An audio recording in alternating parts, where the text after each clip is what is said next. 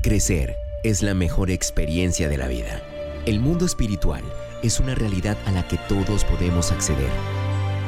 Entra ya a esta nueva dimensión con Pastor Mao a puerta cerrada. Verás lo que nunca han visto y oirás lo que jamás han escuchado. Hola, ¿qué tal? Yo soy el Pastor Mao y esto es nuestro devocional a puerta cerrada. Reciban un saludo muy cordial en este maravilloso día, pidiéndole a Dios, como lo hacemos en cada momento que nos reunimos a nuestro devocional, que por favor nos ubique en el lugar correcto, con la gente precisa, en el tiempo indicado y con la palabra oportuna, y que llene nuestro corazón de su paz, también de su dirección, para que podamos hacer su buena, perfecta y agradable voluntad de manera práctica en el día de hoy. Esta mañana me levanté pensando en aquellos momentos que hemos estado en algún tratamiento eh, físico o emocional para sanar o superar alguna dificultad. Y resulta que pasa el tiempo y nada, todo sigue igual. Mira, yo, yo he visto esto en algunas personas que sufren la misma enfermedad, pero que en algunos el tratamiento es más efectivo que en otros. Y esto que voy a decir, por supuesto, es relativo, pero la mejoría en algunas personas comienza en su actitud frente a la situación. Mira, cada día me convenzo más que la actitud juega un papel importante en la memoria de cualquier persona. Quizás algunos em, no le dan el valor a este tema, pero la experiencia dice otra cosa que cuando la actitud es la mejor, entonces hay un papel importante en el hecho de que puedas mejorar. Lo, dijo Salomón un día en Proverbios 15, 13. Dijo, el corazón alegre se refleja en el rostro, el corazón dolido deprime el espíritu. Y el verso 14 dice, el corazón entendido va tras el conocimiento, la boca de los necios se nutre de tonterías. Para el afligido, todos los días son malos, para el que es feliz, todos los días son de fiesta. Ahora, este es un consejo sabio lleno de poder en la práctica. Así que considéralo seriamente. Y quizás alguien diga, es fácil decirlo porque la gente no está en mis zapatos. Pero te aconsejo que no mires a nadie, solo lee lo que dice la palabra, medita un rato en eso y si te das cuenta que la actitud no es la mejor, pues déjame decirte que la fortaleza necesita de tu actitud para desarrollarse correctamente en tu vida. Escribe eso. La fortaleza necesita de tu actitud para desarrollarse correctamente en tu vida. Ahora, me está diciendo que hoy puedo tener fortaleza, pero que no se manifiesta en mi vida por la culpa, por culpa de mi actitud. Correcto, eso es lo que te estoy diciendo. Por eso el profeta Elías, un hombre con debilidades como las nuestras, se levanta, ve el ángel, se alimenta con su comida y vuelve a quedarse dormido. Es decir, tuvo un encuentro angelical, probó la comida del cielo y siguió como si nada hubiera sucedido. Pero menos mal que Dios no se da por vencido con el profeta, como no lo hace contigo tampoco. Por eso este devocional llega a tu vida y sin duda Dios te está hablando y buscando de todas las maneras para tocarte.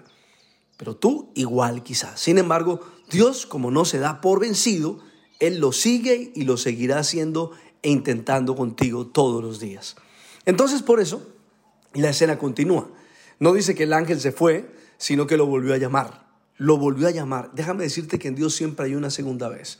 Hay alguien que Dios lo está llamando de nuevo. El verso 7 de Primera de Reyes dice, y volviendo el ángel de Jehová la segunda vez, lo tocó y le dijo, levántate y come porque largo camino te resta. Se levantó pues y comió y bebió, y fortalecido con aquella comida, caminó 40 días y 40 noches hasta Oreb, el monte de Dios. Ahora, no solo le fortaleció la comida, sino que le dijo algo especial, largo camino te queda. Ahora, e, ese concepto de largo camino te queda tiene que ver con aún te quedan cosas por hacer, con aún hay cosas por lograr, aún hay relaciones por construir y aún hay lugares por acceder. Quiere decir que el profeta tenía pan, agua y ahora la voz del ángel.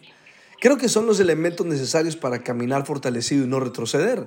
Esto lo levantó. Hoy tú tienes hoy acceso a las tres cosas hay palabra de Dios, hay Espíritu Santo y hay una voz en el camino a través de las personas y de gente que te rodea que te están diciendo, sigue adelante, sigue adelante, el camino es largo. Ahora, este hombre se levantó y volvió a comer. Quiere decir que aunque no lo aprovechó la primera vez, el pan y el agua seguían allí, al alcance de la mano. El pan, el agua y la voz es un asunto de todos los días. Quizás te ha sucedido que hoy te levantas, lees horas, pero no sucede nada. Es como, como si fuera un vacío que no sabes qué es, pero consideras que oraste, leíste y, fue como si nada. Yo creo que todos hemos pasado por ahí. Sin embargo, el hecho de que no lo escuches hoy no significa que mañana sea igual. Mira, sigue alimentando tu vida espiritual y no te detengas aunque hoy no sientas nada. Mira cómo lo dice la nueva traducción viviente, esa parte en Reyes. Entonces el ángel del, del Señor regresó, lo tocó y le dijo, escucha bien, levántate y come un poco más. De lo contrario, el viaje que tienes por delante será demasiado para ti. Así que, mis amigos, óigame, todo lo que Dios pone en sus planes para nosotros siempre será demasiado para cualquiera de nosotros. Jamás nos alcanzará, nunca. Solo con, con lo que podemos hacer nosotros no será suficiente. Pero lo importante es lo que ese alimento produce en el presente, en el futuro, dice la historia claramente, fortalecido con aquella comida, caminó 40 días y 40 noches hasta Oreb, el monte de Dios. Y aquí está el detalle impresionante. El camino que le quedaba por recorrer era de 40 días y noches, atravesando el desierto, bajo el sol y la luna. Mira, desgastándose físicamente. Sin embargo, dice, fortalecido por aquella comida. Y esta frase la tienes que resaltar. Porque, ¿sabes? Mira, concluyamos de la siguiente manera. El alimento del cielo es el que da fortaleza, ánimo, vigor y todo lo que necesitas para caminar sin cansarte, para correr sin desmayar. Ese alimento que estaba en la cabecera de Elías hoy está a tu alcance.